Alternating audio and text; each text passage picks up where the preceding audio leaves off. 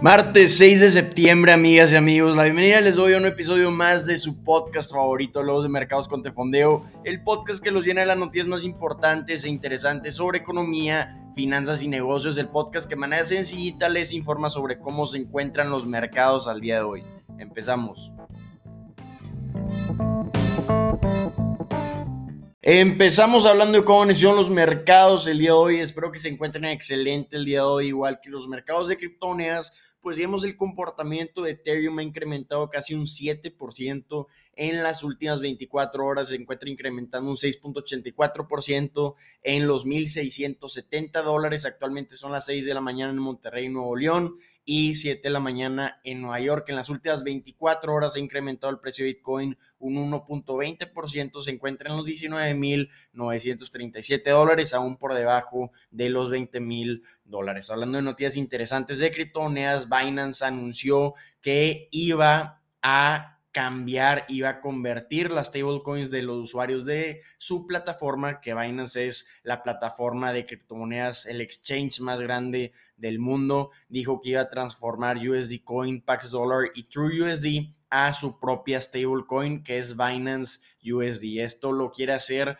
para promover más liquidez y más eficiencia de capital para los usuarios, de acuerdo a la declaración que realizó Binance el día de ayer. Entonces, muy interesante noticia lo que hace la stablecoin, ya hemos platicado sobre esto, intenta imitar a otros activos como divisas, materias primas, entre otros. Entonces, en este caso, lo que es una stablecoin con el dólar es que una stablecoin valga lo mismo que un dólar. Esto provee un poco de estabilidad en los mercados de criptomonedas para aquellos que quieren tener su dinero sin tanta volatilidad como la hay en el mercado de criptomonedas, entonces ya saben que todas las USD Coins, Pax Dollar, True USD, el 29 de septiembre se van a estar convirtiendo a esta stablecoin de Binance que tiene un valor de mercado de 19 mil 400 millones de dólares. La que van a convertir USD Coin es la segunda más grande stablecoin con un valor de mercado de 51.800 millones de dólares. Entonces va a ser interesante ver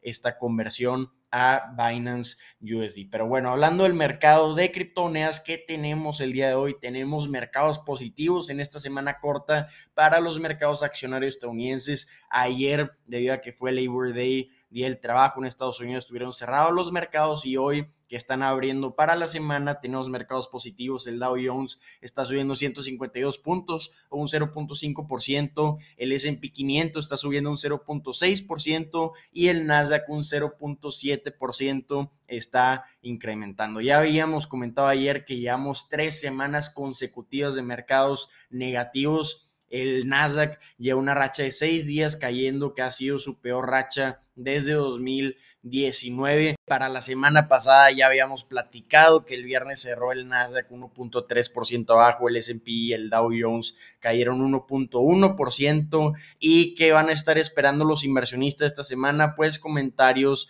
de presidentes de la Reserva Federal. También a finales de esta semana vamos a estar viendo la decisión del Banco Central Europeo de incremento de tasas y esta semana un dato económico importante es que vamos a estar viendo el índice de compras industriales, entonces vamos a estar viendo cuál es el comportamiento de las empresas industriales respecto a sus decisiones de producción. Interesante semana corta para los mercados accionarios estadounidenses.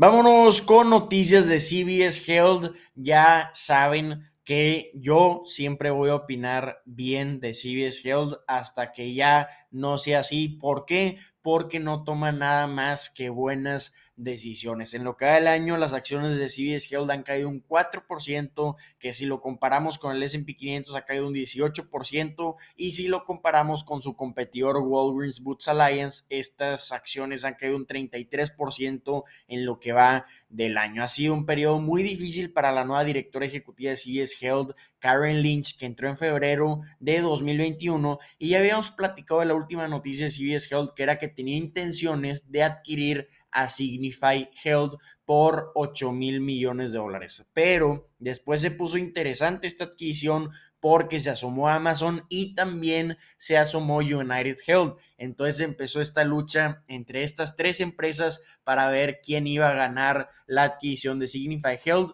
Pues bueno, ayer anunció CBS Health que ellos fueron los que ganaron esta adquisición. Iban a estar apostando 8 mil millones de dólares. Van a estar apostando 8 mil millones de dólares a lo que es el futuro de médica de acuerdo a esta empresa. ¿Cómo podemos describir Signify Health, la empresa que están adquiriendo? Pues la podemos describir como el Uber para el sector salud, donde médicos con un iPad llegan a tu domicilio y te atienden para lo que necesites de atención médica. Entonces, con este acuerdo, CBS Health va a estar agregando 10 mil médicos y clínicos contratados y también van a ayudar a coordinar la atención médica de CBS Health para millones de clientes que tiene esta empresa, que es la más grande de Estados Unidos por ingresos. Va a comprar esta empresa por 30.50 dólares por acción y esperan que este acuerdo se finalice en la primera mitad de 2020 23. Entonces, interesantes noticias, interesante también crecimiento que ha tenido Signify Health, que actualmente brindan servicios a más de 2.5 millones de hogares, cuando hace cinco años atendían 300 mil hogares. Además, si vemos el comportamiento también de Walgreens Boots Alliance, pues la semana pasada logró adquirir a la competencia Signify Health, que es CareCentrix, que es la otra plataforma de atención médica a domicilio. Entonces, ¿cuál es su opinión? ¿Verdaderamente creen que los médicos a domicilio sean el futuro de la atención médica o se van a quedar en los consultorios de ir a visitarlos? ¿Cuál es su opinión? ¿Creen que se uberice? Hace mucho que no habíamos visto que intenten aplicar el modelo de Uber a otros sectores y muy interesante verlo aplicado al sector salud y que las empresas estén apostando a esta transición. Vámonos con noticias de Volkswagen, que es la empresa automóviles más grande de Europa. Le dio muchísimo que hablar a los inversionistas y al mercado el día de ayer y continúan hablando sobre esto el día de hoy, pues tienen intenciones de hacer una oferta pública inicial para su división de vehículos deportivos Porsche. ¿Se dice Porsche o se dice Porsche? Si lo estoy diciendo mal, yo le voy a decir Porsche en este episodio. Me corrigen, estamos en Instagram. ¿Cómo te fondeo? Ahí me corrigen por mensaje.